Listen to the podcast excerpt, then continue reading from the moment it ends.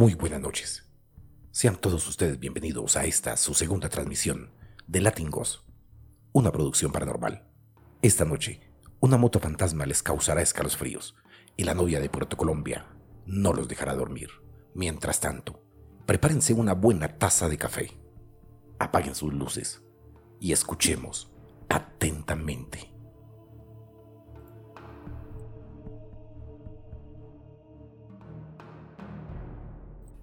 La misteriosa historia de la nariz del diablo en Colombia.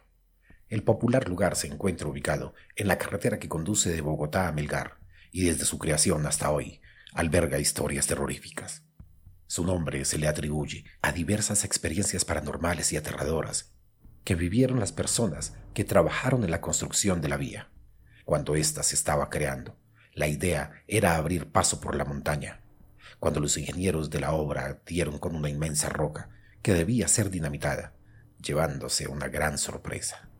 Cuando se llevó a cabo el proceso de explosión, la roca tomó una particular forma, la que tiene hoy en día, asemejándose a una nariz puntiaguda. Al ver la roca en condiciones casi intactas, decidieron realizar dos detonaciones más. Para sorpresa, esta seguía igual. Es por esta razón que los habitantes, trabajadores e ingenieros de la zona le atribuyen el suceso al diablo, que posiblemente no los quería dejar pasar. Fue así que al ver que la piedra era imposible de derrumbar, decidieron realizar el mismo procedimiento con la que estaba en la parte inferior, llevándose la gran sorpresa de que ésta era de un material mucho más blando, y gracias a este procedimiento se logró abrir camino para que lo que hoy es la carretera.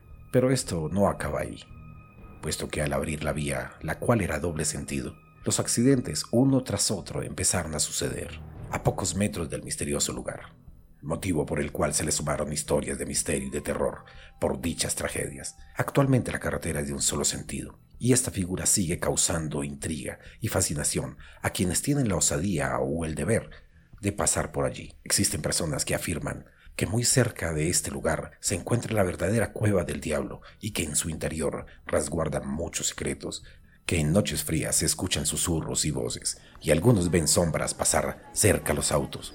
También se escuchan voces sepulturales, y hasta afirman haber visto a un ser con cuernos allí en los alrededores, cerca a la nariz del diablo.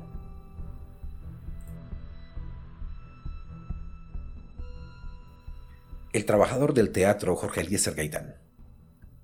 Este es uno de los tantos testimonios recogidos este en especial fue de una funcionaria del teatro Jorge Eliezer Gaitán, quien cuenta las experiencias de los empleados que han tenido que ver con los fantasmas. Ellos no son entidades que quieran hacer daño, solo se hacen sentir.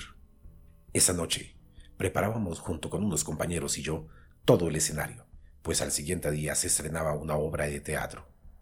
Sabíamos que esto iba para largo.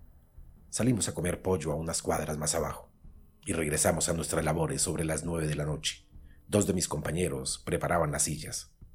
Otro revisaba luces para que todo estuviera bien cuadrado, sin inconvenientes. Yo en el telón, colocando cuerdas y material de escena. De pronto, empezó a sentirse en la platea cómo cavaban. Se escuchaba la fuerza que hacía una persona, que se le dificultaba alzar la pica y cavar.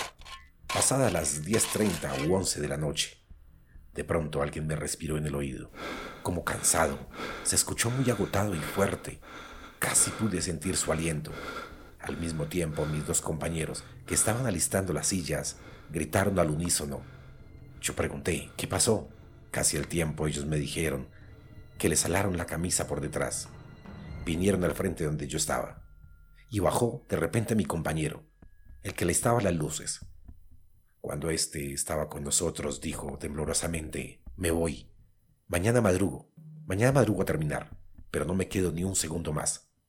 Los tres preguntamos qué le pasó. Él nos contó que cuando estaba enchufando uno de los cables, éste empezó a levantarse del suelo como si de una serpiente se tratara. Le contamos nuestra experiencia y concluimos el trabajo. Toda la vida la presencia ha estado ahí. Es un señor muy grande, que está sin vida desde cuando el teatro se estaba construyendo, hacia el año 1942.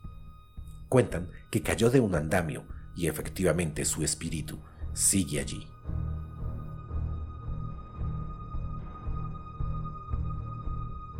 Esta historia no la cuenta Jacqueline Baez. Un día, estaba haciendo la tarea en la cocina. En la madrugada, estudiaba en la facultad, cuando algo raro ocurrió. Escuché el grito de un señor. No entendí lo que dijo y pensé que tal vez podría ser algún borracho en la calle, así que lo ignoré. Pasó un rato y empecé a escuchar, a lo lejos, un silbido que entonaba una melodía que no había escuchado antes. Lo volví a ignorar pensando que quizás venía de la calle o de la casa de mis vecinos, pero empecé a escucharlo cada vez más cerca. Traté de no prestarle mucha atención. No era la primera vez que pasaban cosas raras en la casa, pero el silbido se acercaba cada vez más. De pronto se detuvo y lo siguiente que escuché fue que abrieron una puerta, una puerta en el segundo piso para bajar las escaleras y unos pasos pesados como los de un hombre que trae botas. Luego regresó el silencio y cuando me tranquilicé, escuché el mismo silbido pero ya cerca de mi oído, y una mano que estaba recargada en mi hombro. Me paralicé del miedo que sentí. Cuando reaccioné, solo pude llamar a mi papá, que llegó corriendo con preocupación hacia mí. Le conté lo que había pasado y fue a inspeccionar la puerta. La inspeccionamos juntos. Estaba abierta, pero esa puerta nunca se abría. Y la cerró nuevamente. Y cuando íbamos bajando, vio que en los escalones habían unas huellas de animal y me dijo que me fuera a dormir. Ya no he vuelto a escuchar ese silbido inolvidable, pero la mano, la mano me dejó un recuerdo. Cada que volteo a mi hombro, siento que la veo, aunque sé que no es real.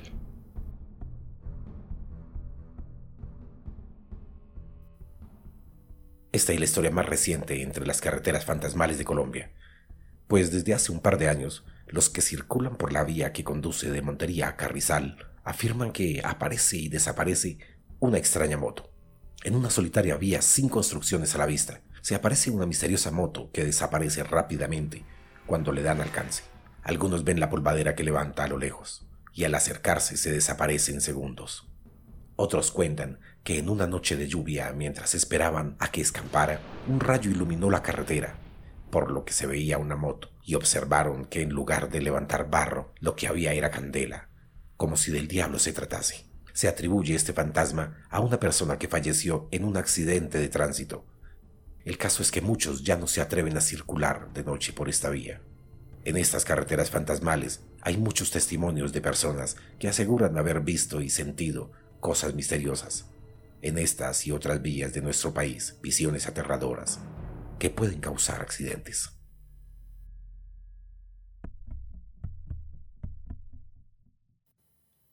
Esta historia es una de las tantas que ocurren en nuestras carreteras nacionales.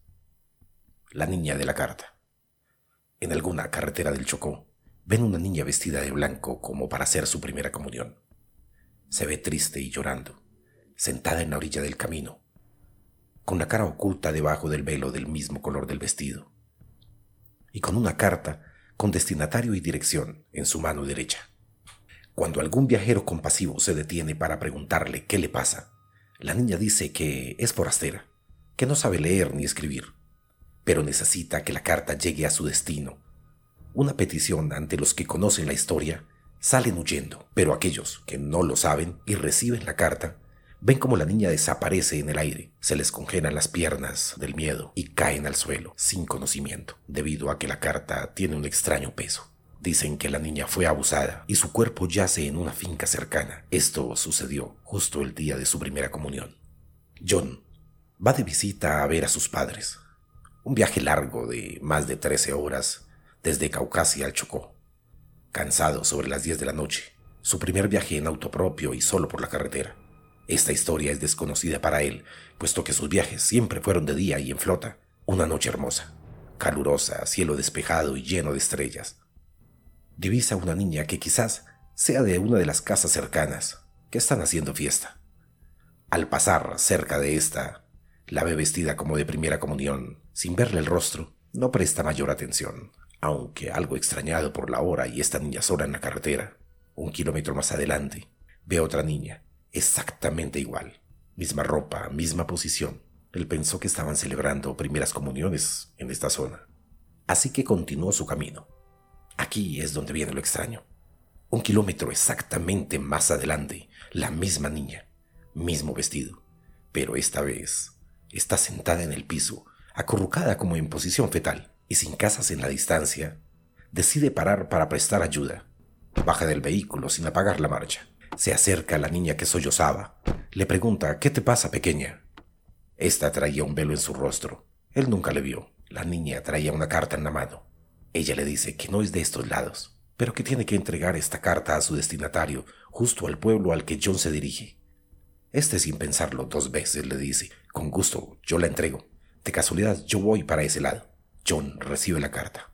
En cuanto la toma en sus manos, la niña levanta el rostro, pálida y de ojos muy grandes, con una sonrisa entre inocente y macabra. Solo le dice gracias y desaparece. Al desaparecer, la carta dejó de pesar gramos y pasó a pesar kilos. El cuerpo de John se descompensa y cae desmayado al piso. Despierta al amanecer con la luz del día. Campesinos de la zona lo ven medio aturdido, medio tonto, y acuden en su ayuda.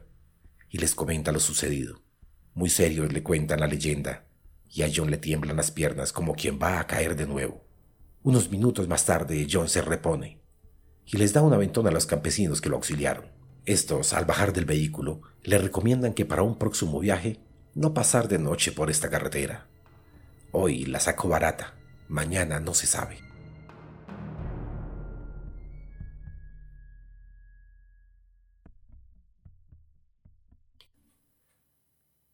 Este relato es de Puerto Colombia. Le llaman el fantasma de la novia. Este que espanta a los habitantes de dicha zona del Atlántico, que según las anécdotas de conductores de carga pesada, desde los años 70 varios viajeros han contado sobre esta aparición de la novia de Puerto Colombia en la popular conocida Curva del Diablo. La historia relata que se ha dejado ver una mujer vestida de novia y según versiones de las personas que la han visto, hasta le ha pedido a los conductores que la lleven y si no acceden tiempo después, aparece sentada en la silla del vehículo. Esteban, camionero de carga pesada, luego de la espera de cargar su camión y con una buena cena, antes de sentarse a tomar el timón, charla con sus compañeros. Algunas risas de aquí para allá. Miguel, un compañero le dice que tenga cuidado por el rumbo al que va, pues se cuenta que sale un fantasma de una mujer. Esteban lo ignora, pues realmente no cree en esas cosas. Toma su camión, asegura cinturones, prende motor y ya al punto de la medianoche arranca. Buen vallenato a un volumen bajo. Va recorriendo la carretera, acercándose a la curva del diablo, allá en Puerto Colombia. La bruma se apodera de la carretera, disminuye la marcha de su camión de 80 a 40 kilómetros por hora prende las antinieblas y hasta las luces de una sirena que le puso recientemente a su camión. A baja velocidad le parece ver algo. Piensa él que sus ojos o la niebla lo engañan. Parpadea para ver de nuevo y allí está. Es ella. Una mujer como recién salida de una boda, como si se hubiera escapado del altar, de un blanco inmaculado, y le hace el pare. Rápidamente las palabras de Miguel resonaron en su cabeza y pensó, ¿por qué no lo escuché? Pensaba, ¿qué debo hacer? Parar o recogerla. Ante la incertidumbre, decidió acelerar. Pensó que era lo más sensato. Justo al pasar la curva del diablo, sintió a alguien sentado a su lado. Sin mirar solo se echó la bendición, pero no aguantó las ganas de ver. Sentada allí, a su lado, una mujer vestida de novia, con un manto en el rostro, lo acompañaba. Del susto, frenó de tal manera que su camión derrapó. Quedó a escasos centímetros del barranco. Al entrar de nuevo en sí, Volvió a ver la silla del acompañante. Esta ya no estaba. Su compañía se fue. Abrió la puerta del camión. Cayó de rodillas al piso. Sus piernas no reaccionaban. Pasada media hora, otro camión pasó por este lugar. El conductor, al ver el estado de Esteban, fue en su auxilio. Esteban le comentó lo sucedido. En su desahogo lloraba del susto. Dice Esteban que para la próxima pondré más atención a estos relatos. Ambos camioneros vuelven a sus labores gracias a Dios sin inconvenientes graves que lamentar.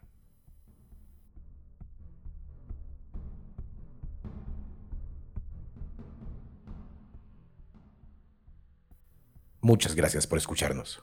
No se olviden de seguirnos en YouTube, Facebook o Spotify. Estamos en todas las plataformas como Latingos. Envíanos tus historias. Sabemos que tienes algo paranormal que contar. Nos despedimos desde Bogotá, Colombia para toda Latinoamérica y el resto del mundo.